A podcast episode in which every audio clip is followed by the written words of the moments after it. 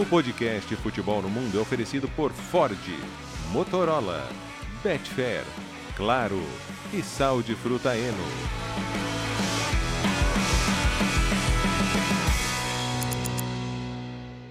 Alô Brasil, olá para você que é fã de esportes, boa semana. Futebol no Mundo, podcast Futebol no Mundo 291 está no ar. Muita coisa no final de semana a partir de agora com o Biratan Leal, com o Jean Oddi, com o Gustavo Hoffman. É, cadê? Ô, ô, Bira, cadê, cadê, cadê Leonardo Bertozzi? Não sei. É, Não sei. sumiu. Onde Ele está Leonardo Bertozzi? É, ele postou uma foto assim, é, uma foto meio proibitiva, assim, né, Jean? Tava meio sem camisa. Ah, Sério isso? sim, Bo- alguém Olá, viu? pessoal. Bom, por sorte eu não comecei minha semana desse jeito, vendo fotos proibitivas de Leonardo Bertozzi sem camisa. Ainda prefiro ver ele dançando animadamente no show da Taylor Swift do que vê-lo sem camisa em fotos proibitivas. É, parece que estava, parece que está em alguma praia, né, né, né, Gustavo? É, pois é, litoral norte de São Paulo. Eu vou mandar um kit da Gillette de presente pro Bertozzi. Oferecimento.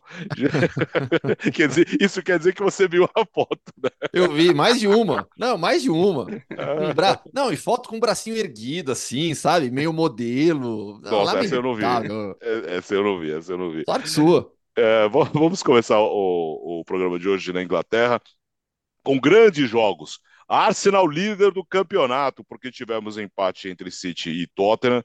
O Liverpool venceu, mas começamos com, aliás, com grandes jogos, né?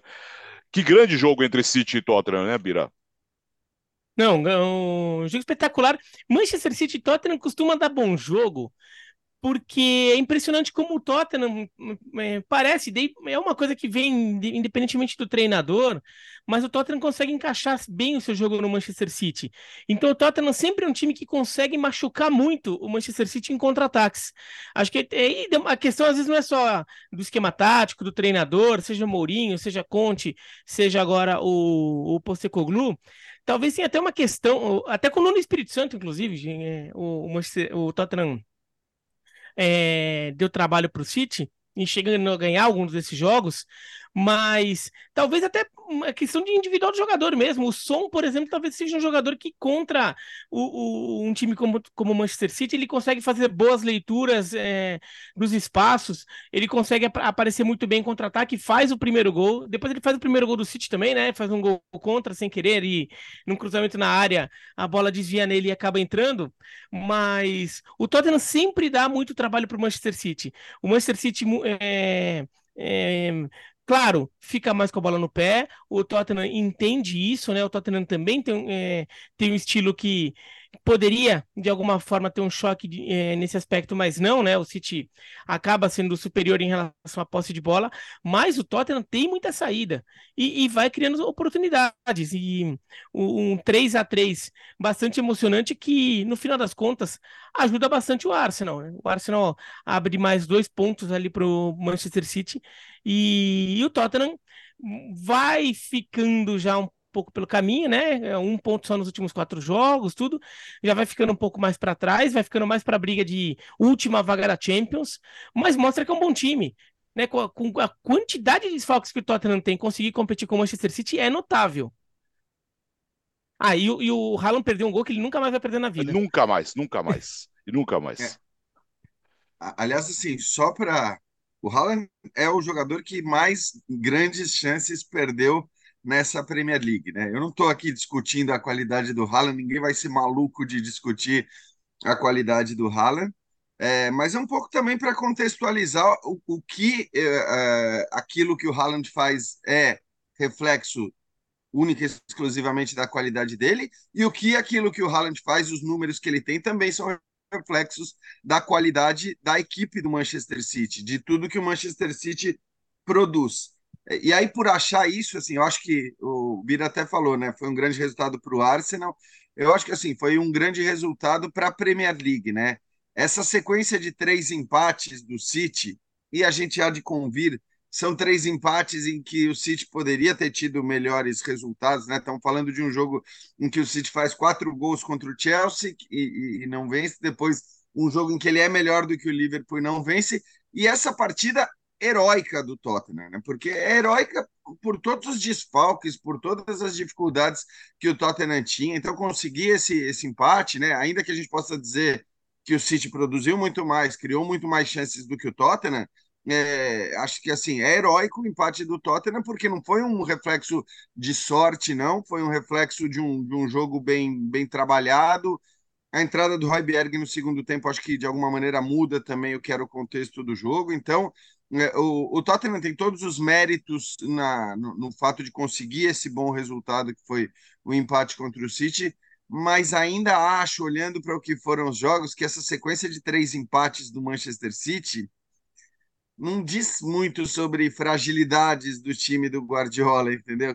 O que eu quero dizer é que, no fim, é, se o City tivesse, sei lá, não vou nem dizer mais seis pontos, né? Mas se tivesse quatro pontos a mais do que tem nesse momento, seria absolutamente normal pelo que foram os jogos. Então, assim, é, eu acho bom para o campeonato porque, apesar do City estar três pontos atrás do Arsenal nesse momento na, na tabela de classificação, eu, não sei vocês, eu hoje, se tivessem que me dizer em quem você aposta, você só tem uma ficha para colocar no campeão da Premier League, eu colocaria ainda essa ficha no Manchester City. Então, eu acho que para o campeonato é muito legal.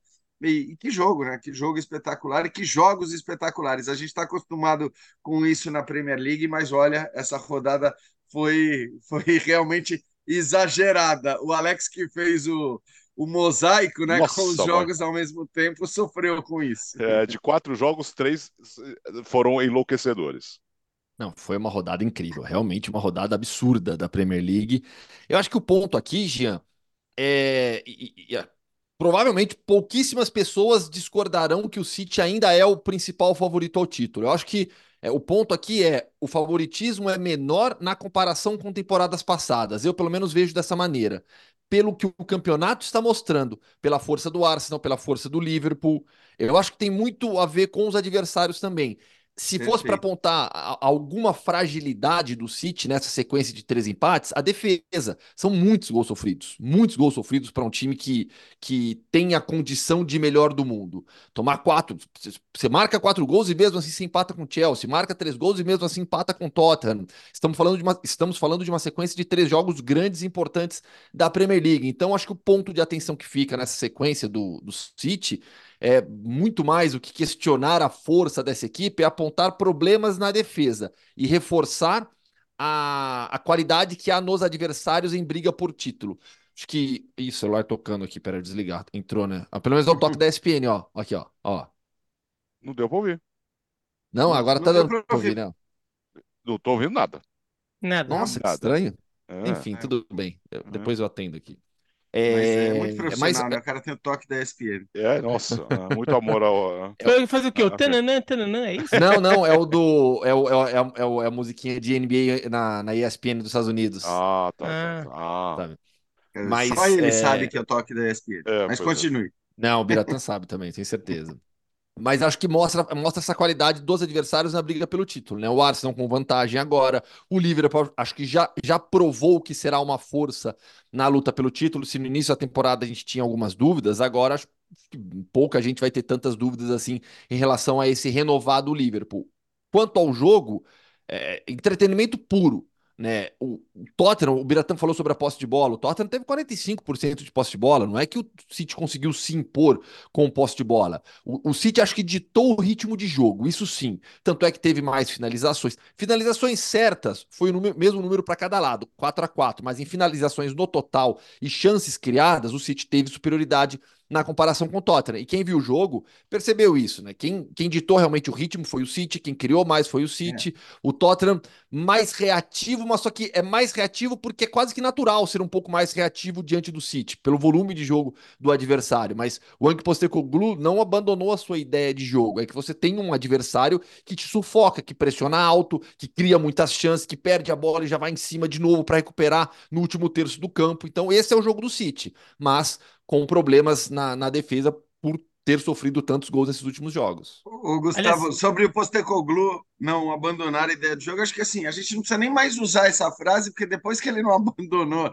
naquele jogo contra o Chelsea, ganhando com dois jogadores a menos, ele não vai abandonar nunca mais. Assim. Então, e, e ali eu acho até que a, a questão era discutível, né? Mas é impressionante aquilo que o Bira falou do quanto o Tottenham e aí não, com todos os técnicos, né? Na era Guardiola é, é, o time da Premier League que mais tirou pontos do Manchester City, né? Então é, é tem sido algo recorrente, tem sido algo, algo até normal de acontecer.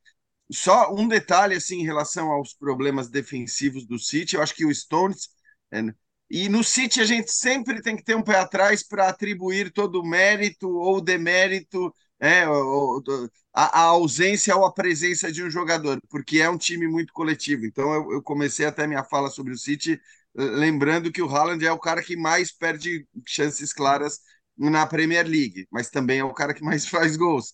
É, mas eu acho que a, em relação às ausências defensivas, o John Stones faz muita falta. Ele é muito importante ali. É uma peça fundamental, até pela maneira híbrida como ele consegue jogar, né? Seja na zaga, seja como volante, é sempre um cara que acrescenta demais no aspecto defensivo. É, em breve ele, ele vai estar de volta para jogar os 90 minutos, para jogar a partida inteira. É, é, em relação à defesa, né? O Manchester City tomou oito gols nesses três empates, que é equivale a metade dos gols que o City tomou no campeonato inteiro. Né? Então, em três jogos, ele tomou o mesmo número de gols que ele tinha tomado em on, nos 11 anteriores. É, então foram, foram jogos muito duros também, né? A tabela também não ajudou, né? Não, é, botou é. Chelsea, Chelsea to, é, Liverpool e Tottenham na sequência também. O, a, o, o, programa do computador lá que montou a tabelinha da Premier League devia estar meio amargo ali com o Manchester City nessa altura do campeonato. E Quanto ao Stones, né? O, o City ele joga no, no, numa formação que é quase um WM, né? Que é um 3-2-4-1, mas assim com, com o Doku e o Foden, é, se eles se projetarem muito é, um pouco mais para para ponta, você pode fazer uma leitura como se fosse um WM. E aí a questão do Stones é que ele pode ser tanto ele pode tanto compor a zaga em determinados momentos, como ele pode ser um dos dois volantes, né? Do 3-2 4-1, né? Do, desse 2. Ficou o Rodri e ele. E ficou o Akanji, né? O Akanji é um bom jogador, né? Mas é, o Stones acho que ele dá uma estabilidade um pouco maior né, é, nesse aspecto. E é um time que joga, um, é um time que tem jogado com muita gente do meio para frente, né? Ó, tem ó, a linha com Foden, Álvares, Bernardo Silva e Doku e na frente o Haaland. É, de fato, é, é aquele time que quando você, você, monta aquela seleção do campeonato, assim, você olha o time assim e fala, pô, quem marca? É, mas esse é o, é o que joga para valer mesmo, né? Não é uma seleção de campeonato. E, e vai, por enquanto vem dando certo, mas nessas três rodadas, de fato, a defesa teve problemas. É um ataque de quinta série também, né? Só, eu tenho certeza que o fã de esportes me acompanhou na risada na fala do Biratã. o Jean, que é uma pessoa mais séria, não. O Alex estava concentrado, mas eu tenho certeza que alguns fãs de esportes que, estavam, que estão ouvindo o podcast deram risada junto comigo quando é, o Biratã estava falando. É. Quero dizer que foram 24 gols em cinco jogos ontem. Nesse domingo. O Bira tá até pensando ali. Tá pensando. Não, eu sei que foi, mas é que assim, eu não tô mais na quinta série, entendeu? Então. Que chato você, o Biratã. Não, é que assim, é, é, é que assim, isso daí você trabalhou comigo nessa época, tá? Nem, nem, nem Na quinta tá? série? Não, não, não. Mas assim, quando você fica muito se, se apegando a piadinhas quinta série, chega um determinado momento em que você não tem mais, você não tem mais vocabulário, você não pode mais falar língua portuguesa, porque tudo vira alguma coisa. Você chega a pegar um objeto aleatório aqui na, na, na bancada, tesoura. Daí você chega, ah, tem uma tesoura aqui. Ah, tesoura, né? Tesoura. Você não fala mais nada, entendeu? Então eu falei, eu cheguei à conclusão assim, eu vou, eu vou usar. Ô, ô, ô, Gustavo, eu tô achando o Bira meio amargo hoje. O que, que aconteceu? Não, completamente amargo, não sei. Não sei. O café é da manhã deve, devia estar tá ruim, dormiu pouco, não é, sei. dormiu pouco. O café da manhã não teve, né? Ainda não teve. Tá cedo. Café da manhã é só daqui a, daqui a umas duas horas. o, o, o outro grande jogo no Anfield. Que jogo maluco. Também entretenimento puro, né, Jean? 4x3 para o Liverpool. Cara, foi uma maluquice completa o jogo, né? Porque, é assim, eu diria que o jogo teve alternâncias ali de momentos, sabe aquela coisa de que o Liverpool começou, por exemplo, muito bem, aí ele toma um gol no momento em que nada estava acontecendo, já estava vencendo por 1 a 0, toma um gol no momento em que o Fulham praticamente não produzia nada, e a partir dali o Fulham melhora e começa a produzir, enfim, é, foi, eu diria assim, a gente tem que olhar das duas maneiras. Quem vê o roteiro do jogo acha aquilo uma maluquice completa, né? Porque o Fulham, inclusive, é, chega a fazer o 3 a 2 no final já, quer dizer, num momento em que já parecia complicada a vida do Liverpool, porque nem era o momento que o Liverpool mais atacava, que ele mais chegava à frente, é, e de repente o time faz dois gols. Aliás, só para dizer, só golaço, né? Os, do, os gols do Liverpool praticamente só golaços, gols com chutes eh, de longe, né, de fora da área, ou no caso do, do, último gol do Arnold, da linha ali da grande área, praticamente. Alexander Arnold, que aliás jogou muita bola, né, foi um dos destaques da equipe. É... Mas, assim, tirando, claro, o roteiro e, e tudo que aconteceu de vai e vem, de imprevisibilidade, de momento dos gols, o que eu acho importante é dizer: o Liverpool jogou para vencer. O Liverpool é, finalizou muito mais do que o Fulham. O Fulham é uma equipe muito irregular, mas é uma equipe com qualidade, né? Basta você olhar para os jogadores que ele tem à disposição. Acho que o Andrés Pereira teve abaixo do que ele costuma é, jogar, mas, mas é um time que tem qualidade. O William começou no banco é, e o William é uma figura muito importante, né? É, o William, quando ele entra, é um momento em que o jogo melhora demais para o Fulham, então é um momento que é, The Cordova Wright sai do banco também, então são jogadores titulares que saem do banco na reta final, e aí é, não tem jeito. O Marco Silva, assim como qualquer técnico da Inglaterra nesse momento, sabe que agora é obrigatório poupar. Então é, é, é aquele mês de lógica meio brasileira dos times da Premier League. Todo mundo sabe que não vai dar para jogar eh, com todos os jogadores o tempo todo. E aí eu acho até é, compreensível que você tire um jogador como o William, que é um veterano de 35 anos, numa partida em que você vai precisar mais do empenho do, do, do atacante de lado ali para marcar o adversário, porque o Liverpool tem a força que tem. Enfim, é, acho que são tem muitos elementos que fazem o roteiro do jogo ter sido aquele que foi né? A hora que você coloca seus melhores jogadores na reta final, é, no, é normal que o Pula melhore também e faça os gols que, que o colocaram à frente já no final da partida. Mas o que eu queria dizer é que, assim, olhando para o que foram os 90 minutos, o Liverpool mereceu essa vitória. O Liverpool jogou mais, ele produziu mais, ele teve futebol suficiente para ganhar um jogo que não foi absolutamente um jogo fácil. É, o quanto isso coloca o Liverpool na briga pelo título, pela Primeira Liga, aí vai depender muito, eu acho que do City. E eu concordo completamente com o que disse o Gustavo.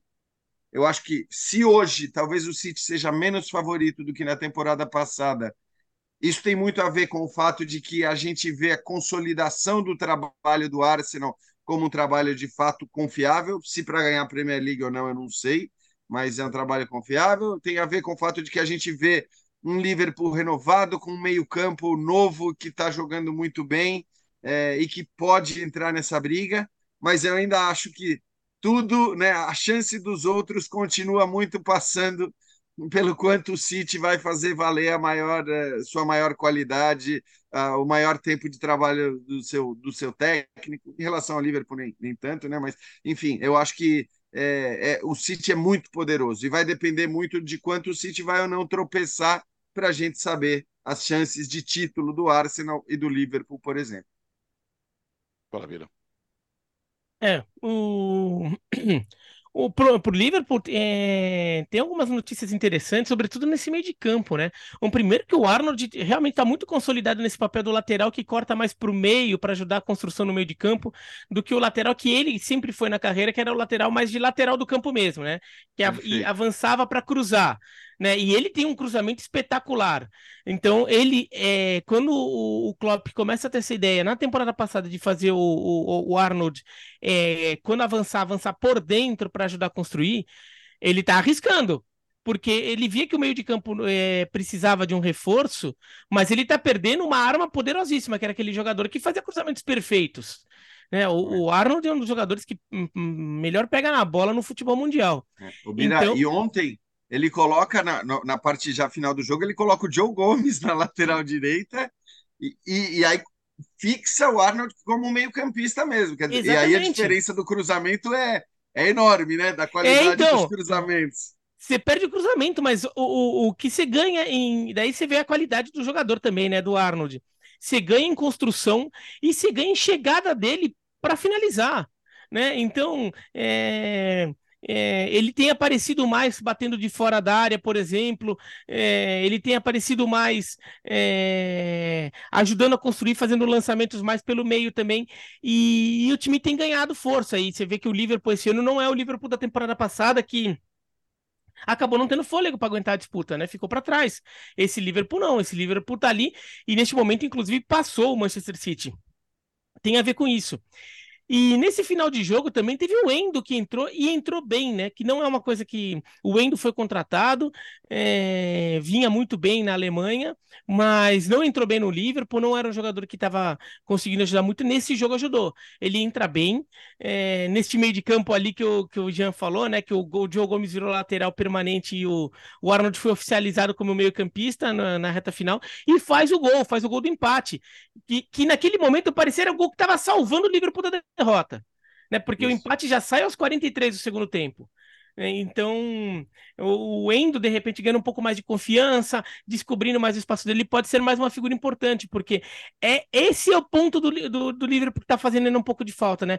É, é essa, esse meio-campista um pouco mais marcador. O time é muito leve no meio de campo. É um time que o meio de campo parece que está achando uma nova formação, com o McAllister, Soboslai, o Arnold, né, que entra para ajudar, é, tem, é, tem encontrado, tem evoluído, mas quando precisa de um pouco mais de força ali para marcar, alguém que faça um pouco o trabalho sujo, tá faltando um pouco ainda.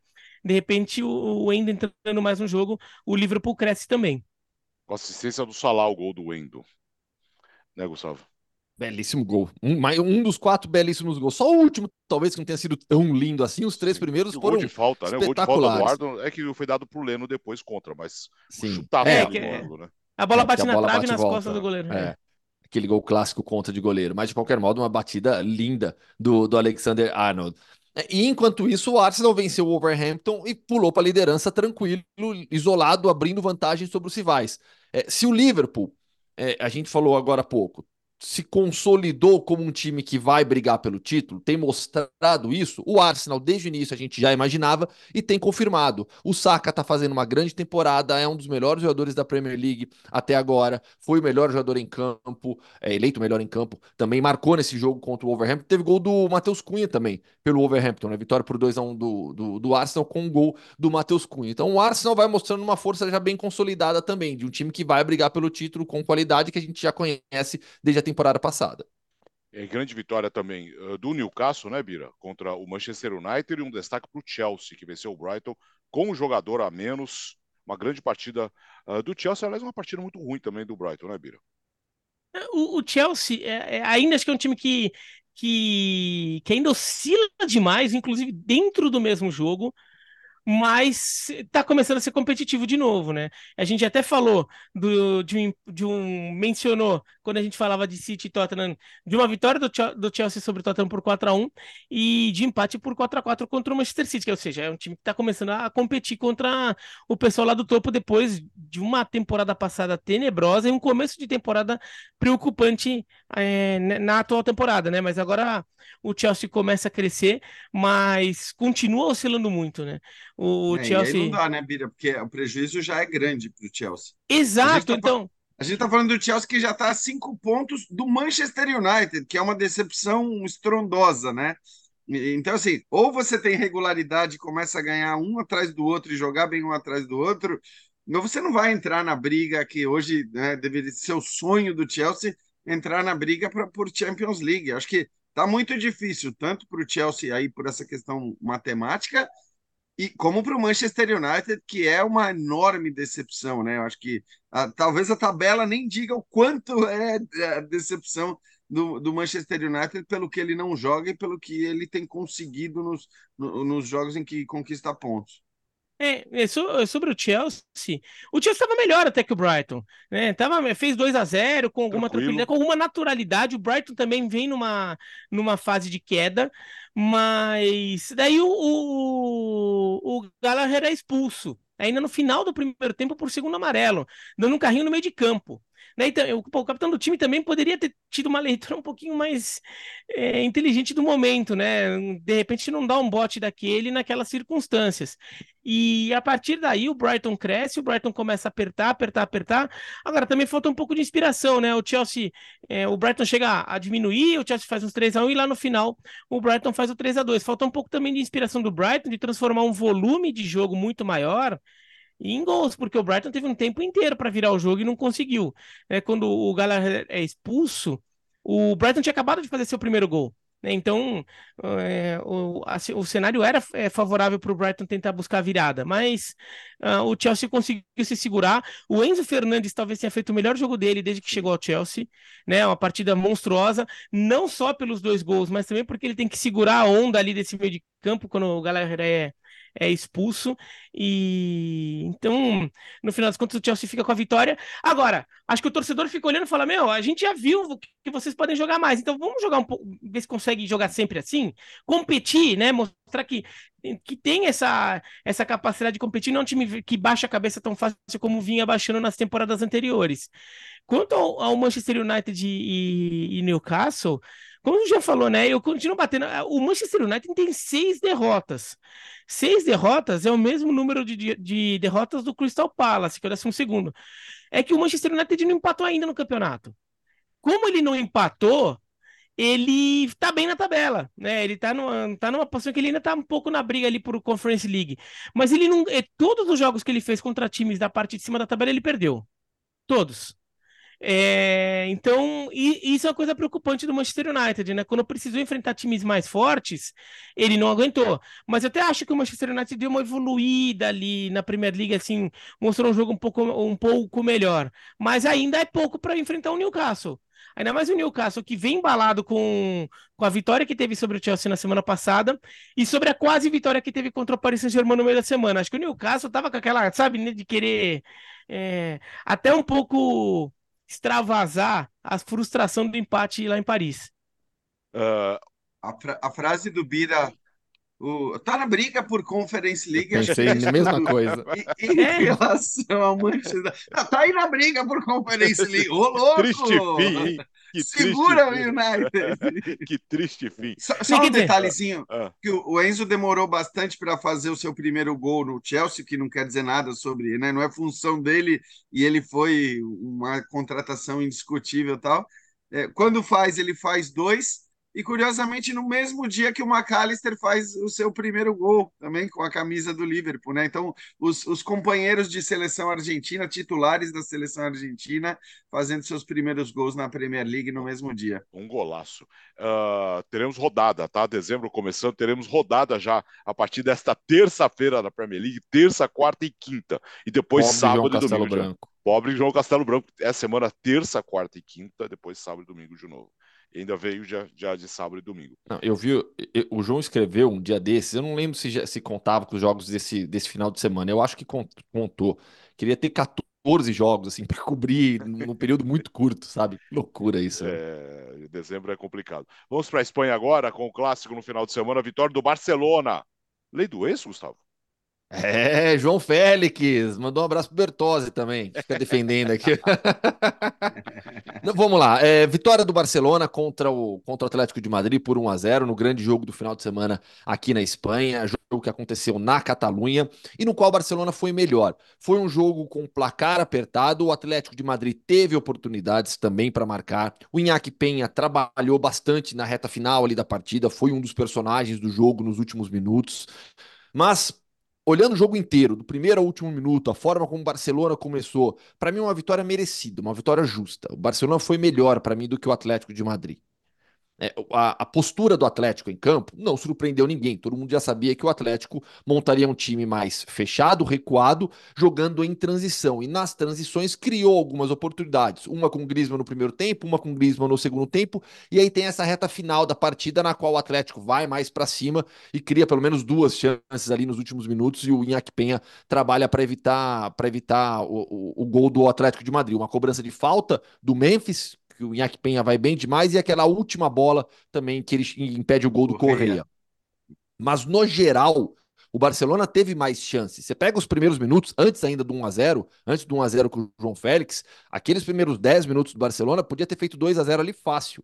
Com menos de um minuto, o Rafinha já perde um gol. Na sequência, o Barcelona continua em cima, pressionando, criando, cri... quase fazendo gol até sair o, o, gol marcado pelo João Félix. O roteiro de gol do João Félix nesse jogo era algo tão previsível, né? Por tudo que aconteceu é, na transferência dele do Atlético de Madrid pro, pro Barcelona, na relação conturbada dele com o Diego Simeone, ele pedindo para sair, falando que queria sair para o Barcelona.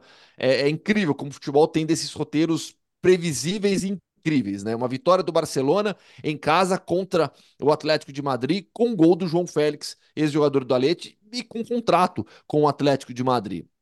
Mas eu insisto, para mim foi uma vitória merecida de um time que criou mais, apesar do Atlético, dentro da sua proposta de jogo, também ter criado oportunidades. O que esse jogo deixa para o Barcelona, e a imprensa é, na Espanha está batendo muito nesse ponto, é o time precisa marcar mais gols pelas chances que cria realmente, eu estava esperando para falar isso, mais alguns jogos, mas o momento do Lewandowski não é bom. O, o, o, e assim, não é só. Porque em outros jogos se falava muito, a bola não chega no Lewandowski. É, o Lewandowski não, não está marcando, mas porque o Barcelona não está conseguindo criar. Contra o Atlético de Madrid, criou várias oportunidades. E uma clara para o Lewandowski no cruzamento que vem do Kundê do lado direito, que ele tenta bater de voleio, a bola bate no, no joelho dele, na canela e vai para fora. Então, o momento realmente do Lewandowski não é dos melhores na carreira do polonês. O Vitor Roque vai chegar e vai ajudar, pode ter certeza. O Vitor Roque vai chegar para jogar, não para ser titular, mas para ser uma opção a mais no ataque do Barcelona. Então, o... pegando em números, o Barcelona teve seis grandes chances no jogo. 6 a 1 em grandes chances. É, das seis, o Barcelona fez um. O, a, o gol do João Félix foi uma grande chance. E desperdiçou cinco. Das cinco desperdiçadas, três foram do Lewandowski. É, é, o Lewandowski desperdiçar três grandes chances no mesmo jogo não é todo dia que a gente vê. Então ele, ele teve cinco finalizações e quatro foram para fora e uma foi bloqueada, quer dizer, nenhuma nem chegou ao gol.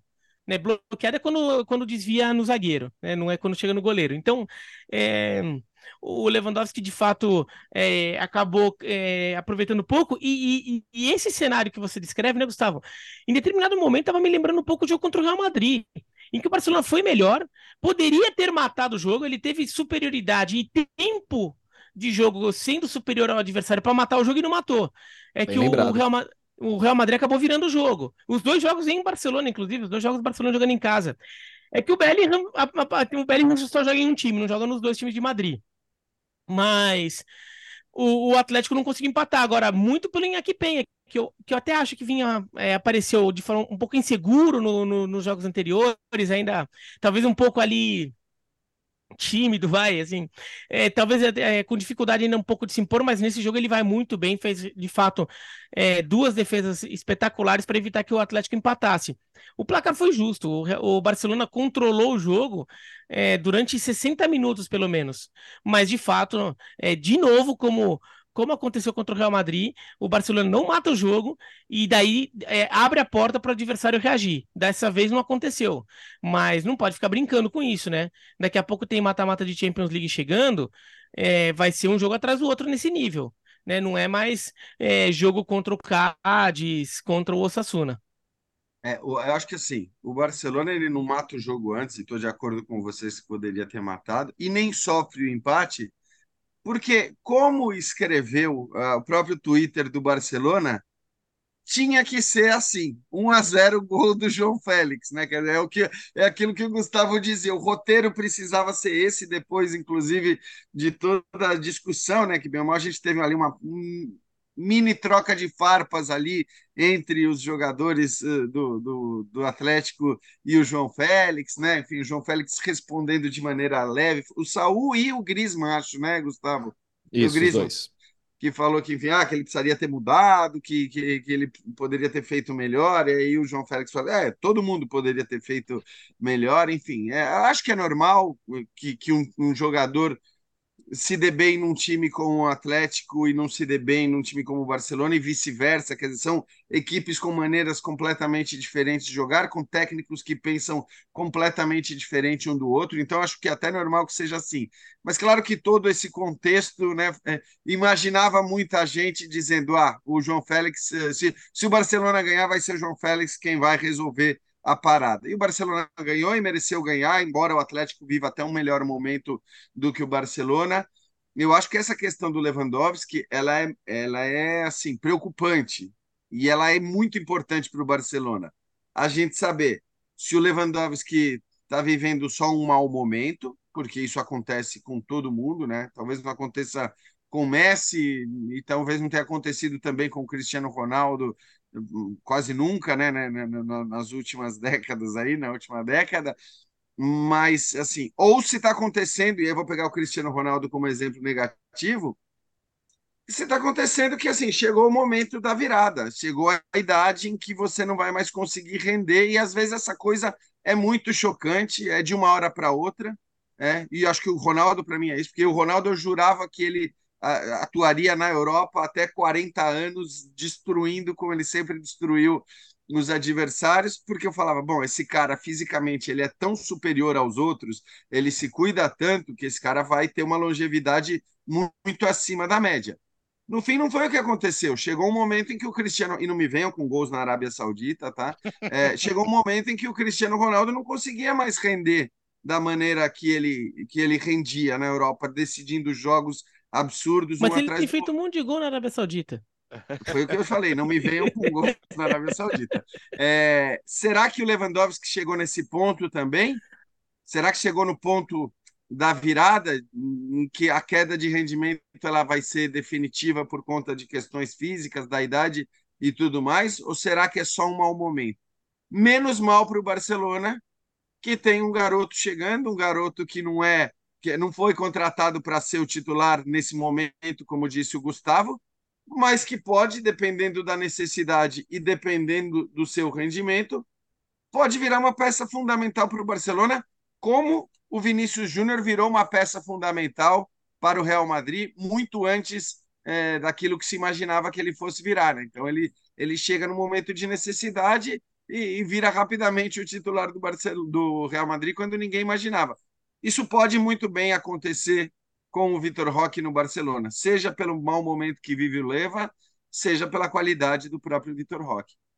Agora o Real Madrid, uma vitória tranquila diante do Granada. Ah, e um destaque para o Girona também, né, Gustavo?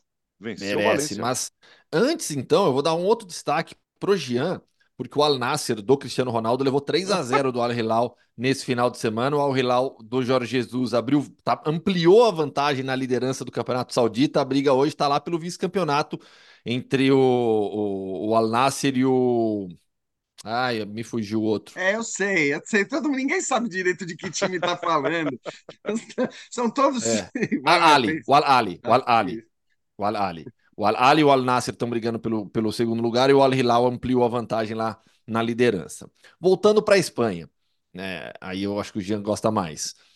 Gosto. Vitória tranquila, até protocolar, eu diria, Alex, do, do Real Madrid, né? Uma diferença muito grande entre as duas equipes, muito grande. O Granada estreou treinador, o Alexander Medina, Cacique Medina, que passou pelo Internacional, treinador uruguaio, coincidentemente, os dois últimos uruguaios que estrearam no Campeonato Espanhol estrearam contra, o, contra o Real Madrid. O Alexander Medina pelo Granada e o Diego Alonso pelo Sevilha, nos dois jogos contra o Real Madrid. Diego Alonso segue muito mal com o Sevilha, o Alexander Medina vai tentar salvar o Granada do rebaixamento, mas jogando no Bernabéu, roteiro que a gente já sabia qual seria, do Real Madrid pressionando, o Granada mais recuado, fechando. E eu acho até que o Granada, no primeiro tempo, taticamente, ele perde o primeiro tempo por 1 a 0 gol do Brahim Dias aos 26 minutos, mas mostrou um time bem organizado, fechando bem os espaços, tirando ali o, o, o espaço entre linhas do, do Jury Bellingham, obrigando o Rodrigo a inverter o lado, o Ancelotti até falar isso na coletiva, que ele inverteu o Rodrigo para o lado direito, porque ele identificou que na esquerda ele estava muito bem marcado, claramente uma estratégia do Granada. Então, o Granada, dentro das suas limitações, conseguiu fazer um bom jogo defensivamente. Ofensivamente não agrediu o Real Madrid. Terminou o jogo com duas finalizações, mas não acertou o gol, não, não teve nenhuma chance clara de gol. Então, como o primeiro gol sai aos 26 minutos, é, esse é aquele jogo que se o primeiro gol demora para sair, vira aquele sufoco, desespero, levantando bola na área, mas como o primeiro gol sai no primeiro tempo, aos 26 minutos, o Real Madrid fica mais tranquilo para fazer o seu jogo, com paciência, com tranquilidade. O segundo gol sai no segundo tempo, na primeira parte ainda do segundo tempo, com o Rodrigo. Rodrigo vivendo um momento incrível, sete gols e quatro assistências nos últimos cinco jogos pelo Real Madrid, contando todas as competições. É um absurdo que o Rodrigo está jogando. O Rodrigo precisa ser, ser tratado como protagonista do Real Madrid. Eu até escrevi sobre isso. É, é, tá na hora de, de olhar para o Rodrigo como protagonista do Real Madrid. O Vinícius é protagonista, o Juri Bellingham é protagonista, o Rodrigo também é.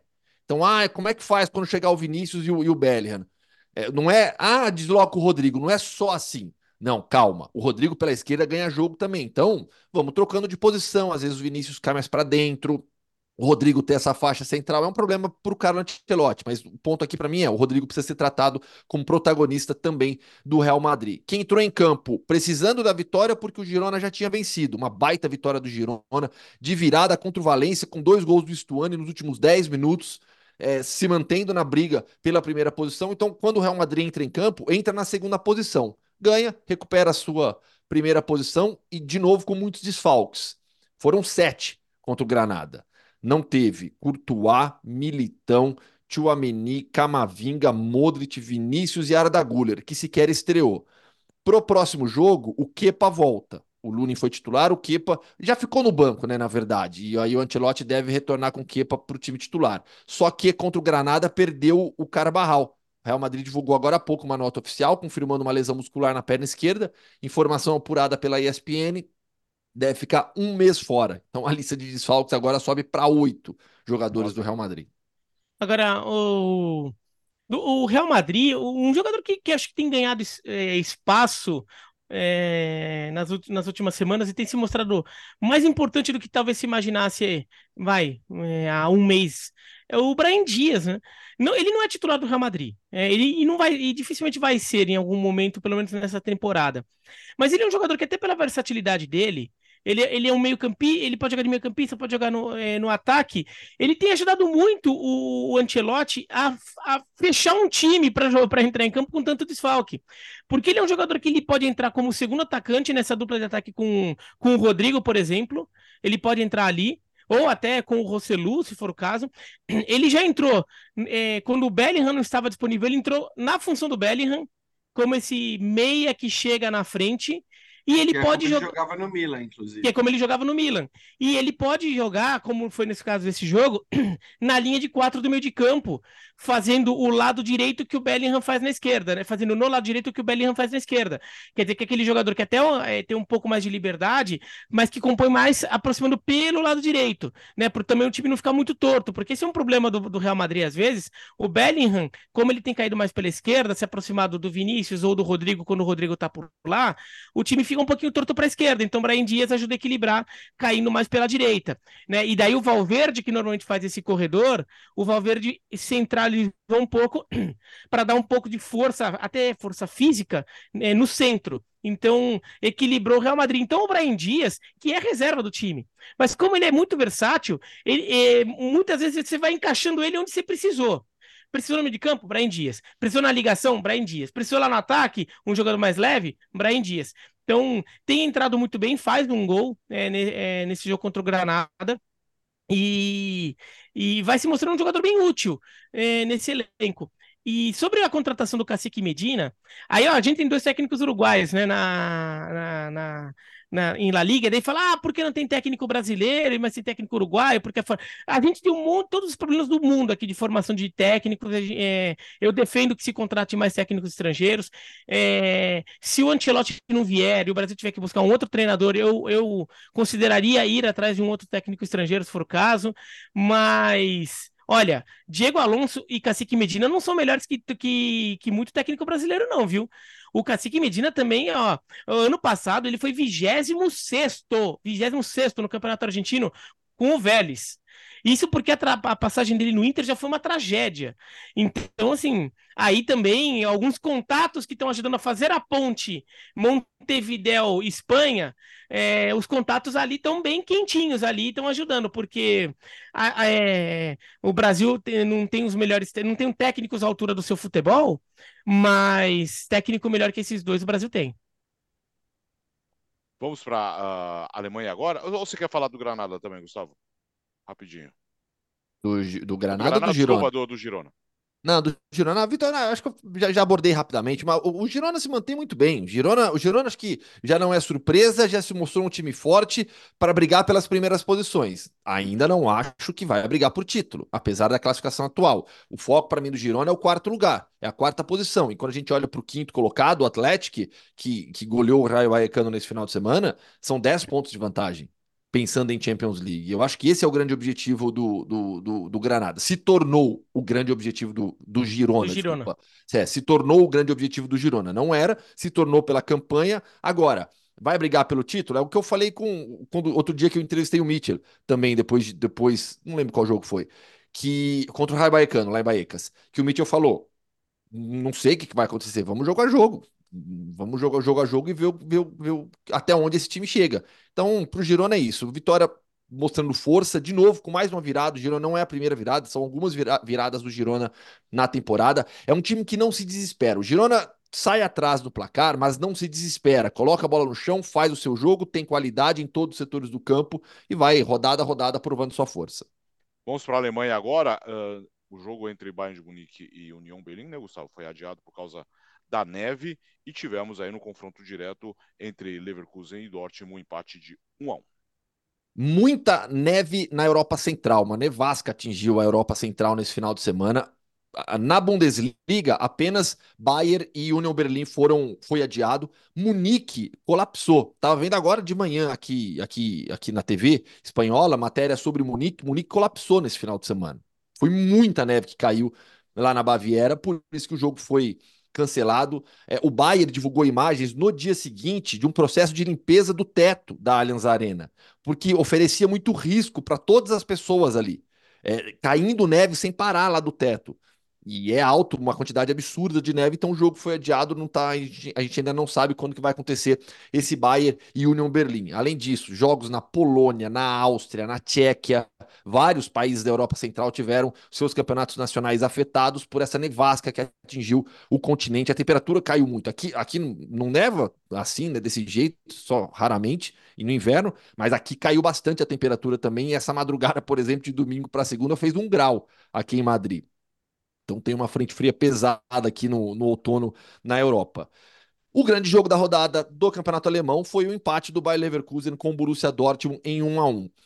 É, são 20 jogos na temporada do Bayer Leverkusen, contando a Europa League.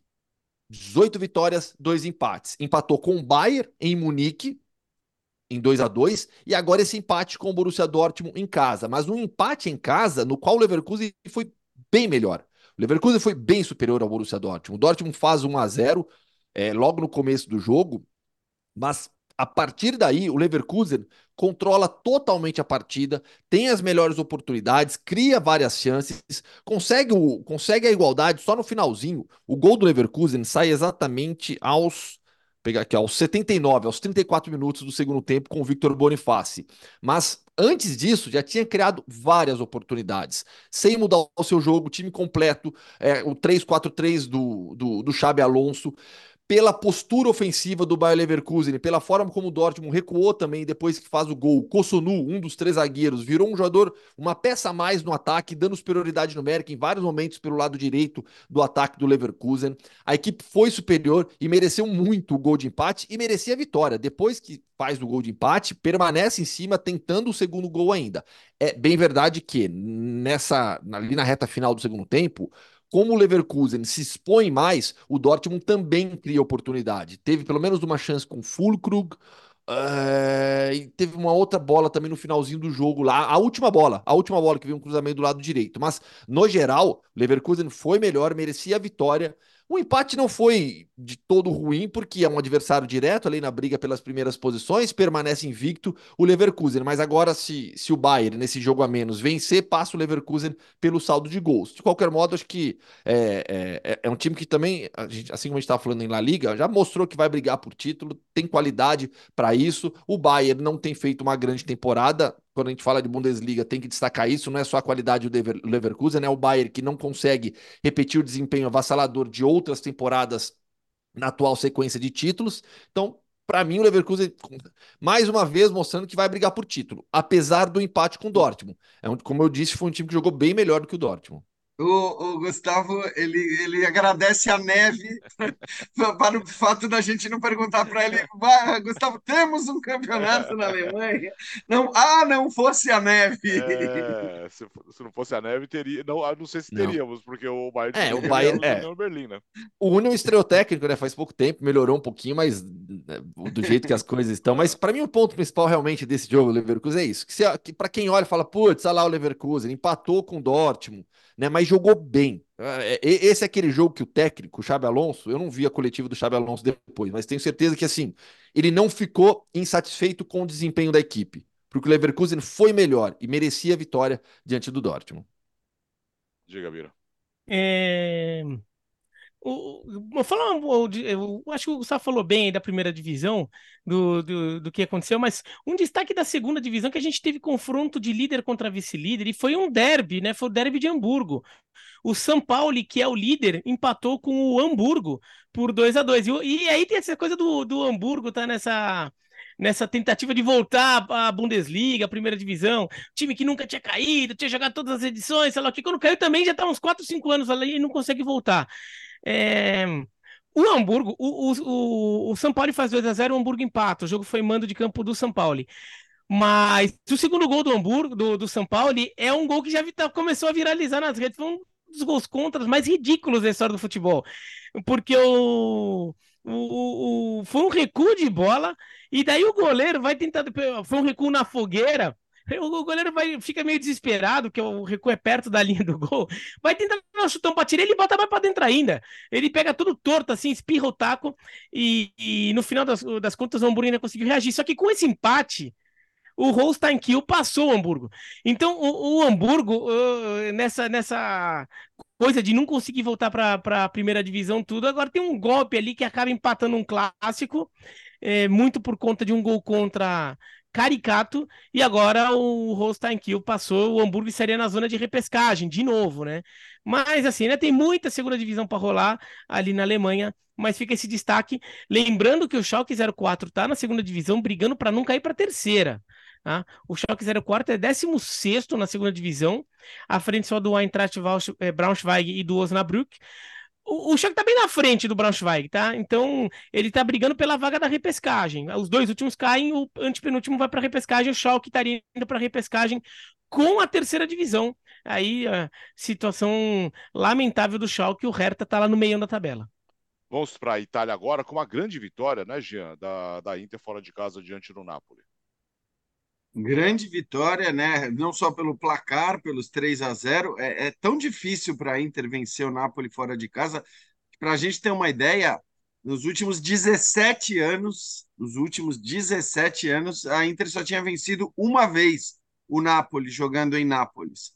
E assim, quem olha para o placar acha que foi um passeio, que foi um jogo muito tranquilo. Eu acho que foi, acabou sendo um placar muito cruel para o Napoli, para aquilo que, que o time do Mazzari produziu, né? É, é um Napoli que, que acho que aos poucos começa a mostrar pelo menos lampejos daquele futebol que a gente viu o time jogar com o Luciano Spalletti na temporada passada. É claro que agora, a 11 pontos de distância da Inter, qualquer sonho com o título não, existe mais, porque nós estamos falando de uma Inter muito forte. A Inter, para mim, está entre os times mais fortes do futebol europeu. É uma equipe que pode ir longe na Champions League, sem dúvida alguma, mais uma vez, né? Chegou na final na última temporada, mas pode de novo chegar bem, bem longe com a qualidade do seu time, pela maneira como se defende, como joga da, da forma que quer, né? Às vezes joga com as linhas mais baixas e explora o contra-ataque, a velocidade dessa dupla de ataque que está entre as melhores da Europa também, né? Lautaro Martinez e Thuram e foi muito pela qualidade dos seus jogadores que a Inter conseguiu um placar tão, tão largo contra um Napoli que não jogou mal também, por incrível que pareça. É, destaque para o Barella, fez uma partida gigante. O Barella, que é, tinha até aqui uma assistência apenas no campeonato, é, agora ele faz os gols, ele, ele dá assistência no lindo passe de calcanhar, faz um golaço, né, na verdade, no segundo tempo. Então foi o Barella que foi o grande nome é, da equipe. É uma Inter que, para mim, é, é, indiscutivelmente o time mais forte da Itália. A Juventus vai brigar pelo título, pela força que tem, pela tradição, pelo fato de não estar jogando nenhuma competição europeia. Mas o que eu digo assim, hoje não existe comparação no futebol que joga a Inter e no futebol que joga a Juventus. É claro que a Juventus, com o elenco que tem, disputando apenas o italiano, né? É, pode, pode muito bem se meter nessa briga, pode muito bem ganhar o Scudetto, mas cada vez mais, depois do jogo de ontem especialmente, eu vejo que a briga pelo Scudetto vai ser entre Juventus e Inter. O Napoli a 11 pontos, como eu disse, está muito distante, e o Milan, por mais que não esteja tão longe, não, não, não me dá confiança, não me passa indícios de que tem a força para brigar tanto com a Juventus como com a Inter. Fala, Bira. É, eu fiquei com a sensação de choque de realidade para o Napoli. O Napoli não vem, é, em relação à classificação, a resultados, nem vinha tão mal assim. Até é, vinha em zona de Champions League, agora caiu fora né, com a vitória da Roma.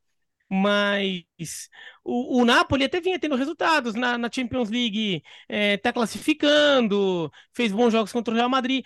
Agora, em relação ao desempenho, no geral, a gente via como o Napoli estava caindo, tanto que trocou de técnico. Né? O Rudi Garcia saiu. E acho que esse jogo foi um pouco um choque de realidade. Foi um jogo que, que escancarou para o Napoli como o Napoli caiu em relação à temporada passada e como outros times já passaram ele. Né, porque a vitória foi com muita, muito categórica a vitória do, da Inter, né? muito tranquila, sim, foi uma vitória muito natural e não é natural a Inter vencer o Napoli em Nápoles. Não é uma coisa que ocorre, como o Jean falou, em estatística, é uma coisa que não é comum. E a Inter venceu o Napoli como se fosse a coisa mais normal do mundo, como se ela tivesse lá, como se fosse um jogo contra o Verona. O Verona perde toda hora da Inter. Verona é freguesão da Inter. E foi assim, ah, não, vamos jogar aqui. E, e assim, é, foi muito tranquilo o, a Inter é, de fato parece um time muito melhor que o resto. Agora a Juventus tem essa coisa, né? Entrou no modo alegrismo do 1 a 0 No caso foi 2 a 1 nessa rodada Entrou, contra o Monza. Não, nunca saiu desse modo. Não, não, não, é que assim, não, é que ela tava no modo alegrismo que não vencia, agora tá no modo alegrismo ah, que tá, vence. Tá, entendi. É, é verdade, verdade. Ela tava jogando mal, mas não vencendo, agora tá jogando mal e vencendo muito jogo por 1 a 0 né? Então a Juventus sempre é perigosa quando entra nesse, nesse modo de operação. Mas é, a Inter é, é, claramente superior, um nível de futebol diferente. E agora o Napoli tem que se cuidar ali, porque agora é, Roma, Fiorentina, Bolonha, tudo chegou ali e tá começando é. aquele bolo ali de, pela quarta vaga na Champions. Mas, ó, Bira, me, me dói até dizer, porque eu, sinceramente, eu acho que o jogo não foi para 3 a 0 para a Inter. Eu acho que o Napoli tem dado indícios de melhora com o Mazzarri, seja porque ele vai, enfim, jogou, ganhou da Atalanta fora, fez um bom jogo com o Real Madrid, que é o Real Madrid, né? Enfim, no Bernabéu, perdeu, mas é normal que perca. E ontem acho que 3 a 0 foi exagerado. A Roma, que você acabou de citar, é, cara, a Roma é muito mais sorte do que juízo, assim, é, rodada após rodada. Eu, assim, a Roma agora é quarta colocada. É claro que se ficar entre os quatro vai ser, vai ser motivo para comemoração, porque você consegue a vaga na Champions League, mas é um time que joga muito abaixo do que poderia jogar. A gente está falando uma vitória do Sassuolo contra o Sassuolo nesse final de semana. Ela acontece depois que o Sassuolo tem um jogador expulso e, né, e joga é, mais de 30 minutos com um jogador a menos, e aí que a Roma vai buscar os dois gols para derrotar um Sassuolo que não faz uma boa campanha. E é a Roma que tem de bala, é a Roma que tem Lukaku, Pellegrini, Renato Sanches, Spinazzola. É, cara, é, é um elenco forte. E assim, o Mourinho pediu tanto, né? Ah, o elenco é fraco, o elenco é fraco. Sempre lembrando, a Lazio de elenco bem mais fraco foi vice-campeã na temporada passada. A, a Roma ela não conseguiu, uh, provavelmente não vai conseguir ser a primeira colocada, agora depende dos outros na Liga Europa, e pode ter que pegar para citar um exemplo, o Manchester United eh, na fase prévia da. Então, o assim, Paris Saint-Germain. O Paris Saint-Germain, é. pode ser o Paris Saint-Germain, ou que seja o Newcastle, enfim.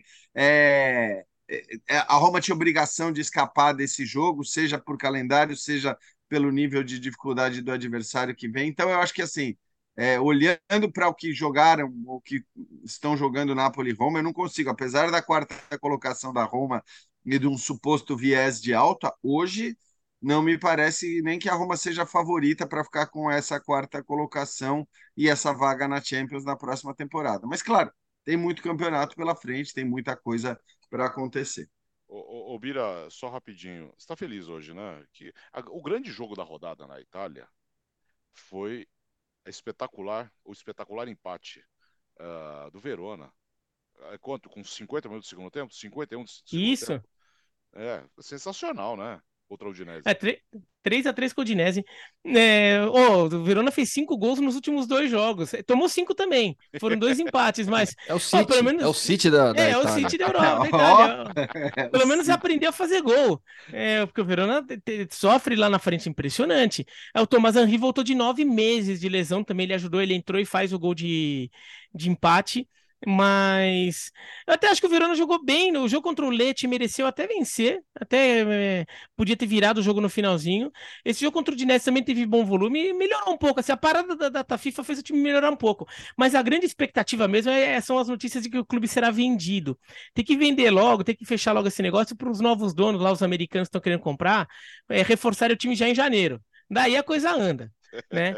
Mas enquanto isso, é, tem que ir fazendo os pontinhos. Agora, o problema é que o Verona teve uma sequência de cinco jogos, aliás, de quatro jogos, muito boa, né? O Verona perdeu muito jogo porque teve uma sequência difícil, mas ele teve uma sequência contra com Monza em casa, Genoa fora, Lecce em casa e o Dinese fora. O Dinese tá mal esse ano, né? Então, uma sequência de quatro jogos que era para ter feito, sei lá, é duas vitórias, um empate e uma derrota. Alguma coisa assim, que você daria um salto na tabela. Você pularia lá para 13 terceiro, 14 quarto.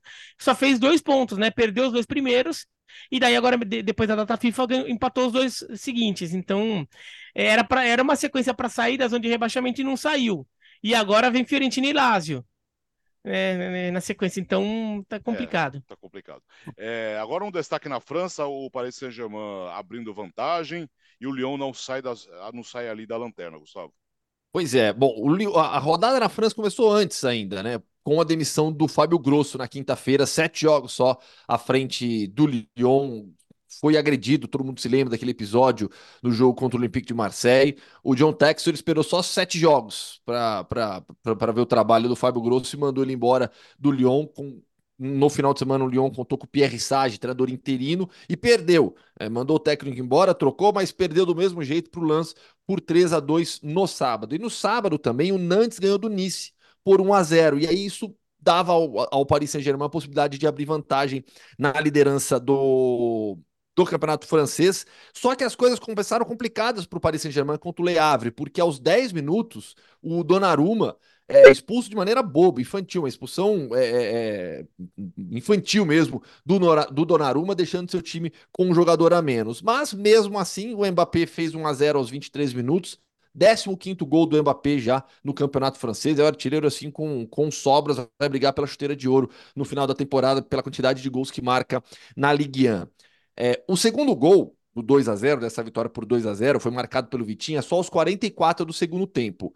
O, com esse roteiro da partida, o Leavre teve mais posse de bola, bem mais finalizações, criou oportunidades, ameaçou o Paris Saint-Germain, que no final venceu por 2 a 0 e, e, aumentou um pouquinho a vantagem na liderança da Ligue 1, 14 rodadas, tem 33 pontos. O Nice vem com 29, o Mônaco com 27, o Lille tem 26. Lá na parte de baixo, o Lyon tem só 7 pontos até aqui, o Clermont 10, o Lorient 12 e o Strasbourg 13, o Olympique Lyonnais, pior time da Ligue 1 até agora.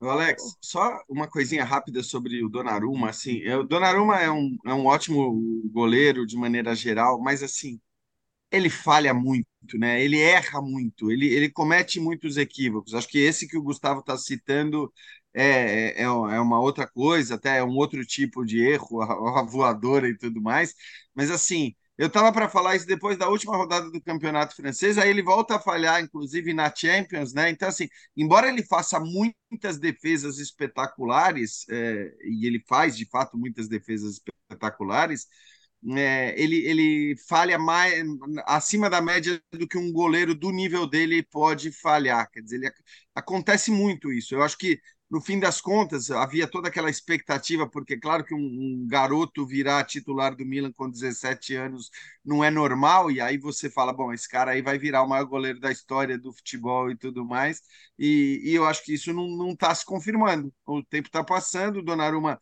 já não é mais um garoto, também não é um veterano, mas já não é mais um garoto. Claro que tem muitos anos de futebol pela frente, condições de evolução, mas acho que no fim das contas ele, ele vai ficar abaixo daquilo que a gente imaginou que ele fosse ser, que era evidentemente um cara para ser do nível do Buffon, né? O, o, até superior, muita gente imaginava pela idade, e eu acho que isso não vai acontecer. E, e, e o Donnarumma, na seleção italiana, eu acho que o Vicário está pedindo passagem, o Vicário do Tottenham, hoje é mais goleiro que o Donnarumma, o Donnarumma tem problema de jogar com a bola nos pés também. Ele é inseguro e ele já, já fez eh, cometeu erro grave. O Paris Saint-Germain foi eliminado de uma Champions League pelo Real Madrid a partir de um erro de é, um erro do Donnarumma com a bola no pé. O torcedor e... do PSG vai, vai, só vai reclamar que foi falta do Benzema no, no Donnarumma naquela jogada, de, né? Mas de qualquer forma, a, a, uhum. mesmo o Benzema só chegou junto porque o Donnarumma já, não, já errou a matada de bola, né? Já errou o domínio e a bola espirra, daí o Benzema vai para uma dividida. Eu não acho que foi falta. Mas tem o, tem o Vicário como sombra e o Paris Saint-Germain ainda tem o Keylor Navas, né? O Keylor Navas voltou do Nottingham Forest na temporada passada e é o goleiro reserva do, do Paris Saint-Germain. Neste jogo, como no banco tem revezamento, era o Arnal que estava no banco, então o Arnal que entrou. Mas o Keylor Navas é o goleiro reserva do Paris Saint-Germain.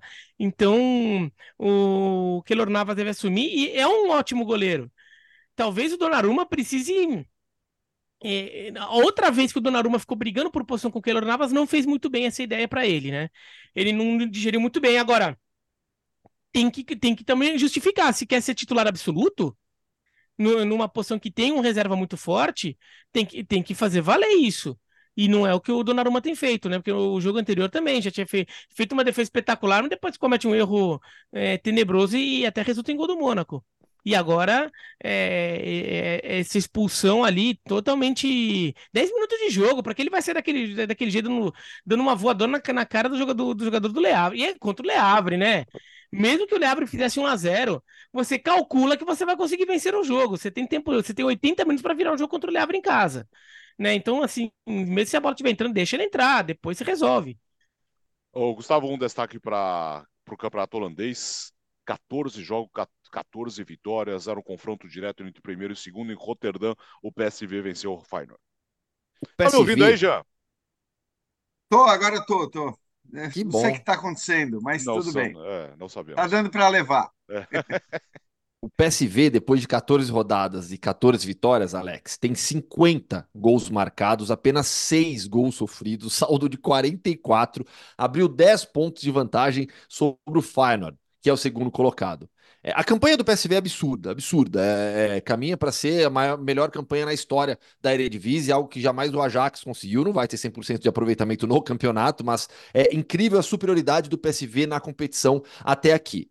É, os brasileiros nesse jogo, todos começaram no banco. O André Ramalho começou no banco do PSV e entrou no segundo tempo. O Igor Paixão começou no banco do Feyenoord e entrou no segundo tempo. E o Mauro Júnior, de volta também já no banco do PSV, aos poucos vai se recuperando de uma lesão muscular que ele sofreu, voltando a ser relacionado, voltando a aparecer nos jogos do, do PSV Eindhoven também. Mas a campanha é absurda: 42 pontos até aqui. É, e quando a gente olha para o Ajax, que está se recuperando depois daquele início tudo, é uma, é uma temporada maluca na, na, na Holanda, porque a gente está falando do PSV com 100% de aproveitamento e do Ajax, que até 4, 5 rodadas atrás estava na lanterna da Eredivisie. Aí trocou de técnico, problemas na direção, etc. Aquilo que a gente já contou em outros episódios. Aqui quem está lá agora é o John Van Chip, que foi contratado para trabalhar em um cargo técnico no clube ao final da temporada e vai ser treinador interino até lá. Você vê que as coisas do Ajax estão bagunçadas. O Ajax ganhou, não, não lembro de quem, eu, eu, sei que o Ajax ganhou, ganhou do Neck Nijmegen por 2 a 1 e foi para 18 pontos, tem uma partida a menos. Mas olha a diferença do Ajax para o PSV. O Ajax tem 18 pontos, PSV 42. Campanha realmente irretocável da equipe de Eindhoven. Não, a campanha do Feyenoord é muito boa, né? 10 vitórias, dois empates e duas derrotas é, é, campanha de quem tá brigando pelo título. E o Feyenoord não tá brigando pelo título. Agora, o Feyenoord foi melhor que o PSV no primeiro tempo, né? Primeiro tempo só deu Feyenoord e o Feyenoord não conseguiu converter suas chances. E daí, no jogo, logo no começo do segundo tempo, o PSV já faz dois gols rápidos. E daí mata o jogo, né? Daí mata o jogo. É, um, um time é, é, muito objetivo também, né? Soube aproveitar a, a primeira brechinha que o Feyenoord abriu. Mas o Feyenoord eh, deu jogo. O Feyenoord teve muitas oportunidades. Poderia, com um pouco mais de sorte no primeiro tempo, ter encaminhado um jogo de forma bem diferente. E Vamos, só foi. sacar rapidinho, Alex. Mais do gol do Santi Jiménez, atacante mexicano. Ele tem 17, é o artilheiro da, da Eredivisie e é um nome que já surge muito forte para o mercado europeu. É, aqui em Madrid mesmo, na Espanha, melhor dizendo, o nome do Santi Jiménez já está ligado a alguns clubes. Então, com essa temporada absurda do PSV e tantos gols marcados pelo Santi Jiménez, eu acho que para a próxima janela de verão europeu vai ser um nome bastante forte no mercado. Ah, obrigado pelo gancho. Então, no Mundo Hoffman de hoje, nós começamos no México, né, Bira? Isso, no México, porque defini, é, temos definidas as semifinais do, do torneio Apertura. O, o, o, Tigres venceu o Puebla por 3 a 0 depois de ter empatado por 2 a 2 em Puebla. O Pumas também fez 3 a 0 em cima do, do, do Chivas, um, um jogo de dois dos times mais populares do México. O jogo de ida tinha sido 1 a 0 para o Chivas. E, mas aí o destaque vai para outra chave, né? Então vamos ter Pumas e Tigres no, no clássico felino. Mas na, no outro lado, o América fez 2 a 0 no Leão, depois de empatar por 2 a 2 no jogo de ida e classificou. E o Atlético Monterrey, é, o Atlético São Luís fez a grande zebra da, da, da, fase das quartas de final ao eliminar o Monterrey. Né? Tinha sido 1 a 0 para o Atlético São Luís no jogo de ida, e daí o jogo em Monterrey ficou em 1 a 1 O Monterrey foi o único time que não conseguiu vencer em casa e fazer valer esse mando. Então temos Atlético São Luís e América, e que daí a gente vai ter uma semifinal com treinadores brasileiros, né? Porque o André Jardini é o técnico do, do América, o América que vem fazendo uma temporada espetacular com o André Jardini, né? Foi o líder disparado da fase de classificação do, do Apertura com com 40 pontos em 17 jogos, 12 vitórias, 4 empates e só uma derrota.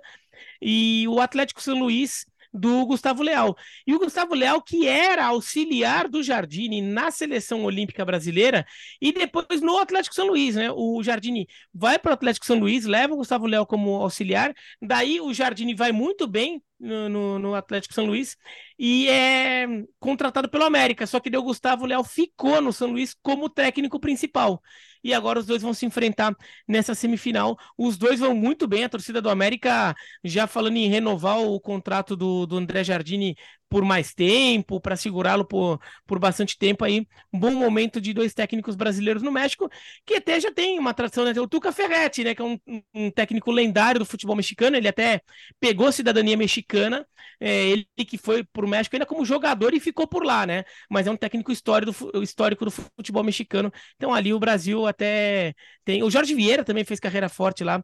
É, o Murici começou a carreira dele como treinador por lá também no Puebla, depois de jogar, jogar no mesmo Puebla. Então, o Brasil tem, tem um histórico legal né, de, ter, de treinadores no México. Agora, André Jardim e Gustavo Leal que estão carregando esse legado.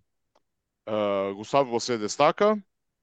Campeonato Russo. Tô até vestindo a camisa do Spartak Moscou.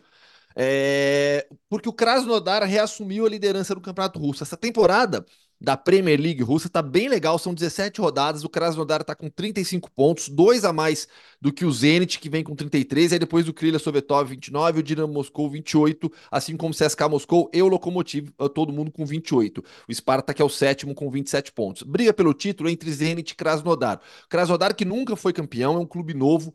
É, o Fã de Esportes vai se lembrar, a gente entrevistou o Tormena aqui. Acho Sim. que foi na semana passada, na entrevista com o Tormena, zagueiro do Krasnodar que vai realmente brigar pelo título com o Zenit, tentando impedir mais, uma, mais um título da equipe de São Petersburgo. O Krasnodar fez 2 a 1 no Gazovic de Oremburgo, jogando em casa, isso no domingo. E também no domingo, o Lokomotiv bateu o Zenit por 3 a 1 jogo com muitos brasileiros em campo, principalmente do lado do, do Zenit. O Guilherme ainda joga no Lokomotiv, goleiro, né? Só que é reserva hoje em dia, que jogador naturalizado russo, também defendeu a seleção russa. Pelo Zenit, começaram jogando é, o Douglas Santos, o lateral, lateral esquerdo, o Wendel, o Claudinho, e aí no segundo tempo entraram o Mário Fernandes, que é naturalizado russo, e o Mantuan. Os brasileiros que entraram em campo pelo Zenit, derrota por 3 a 1 briga pelo título então com o Krasnodar do Tormena, que foi titular, dupla de zaga do Krasnodar, Tormena e Júnior Alonso, ex-Atlético Mineiro, zagueiro paraguaio. É isso, terminamos o podcast Futebol no Mundo dessa segunda-feira, edição 291. Você ficou bem informado, hein? Bem informado uh, nessa hora. Aliás, que nós voltamos quinta-feira já com rodada de Premier League. Nesta terça e quarta-feira nós vamos falar muito. Valeu, Jean. Boa semana aí. Valeu, valeu, amigos. Um abraço. Corre lá. Valeu, Gustavo. Valeu, valeu. Grande abraço. Até quinta. Tchau, tchau, Bira. Até quinta. Valeu, até quinta. Valeu! Boa semana para você. Quinta-feira estaremos de volta com a edição 292 do podcast Futebol no Mundo. Tchau!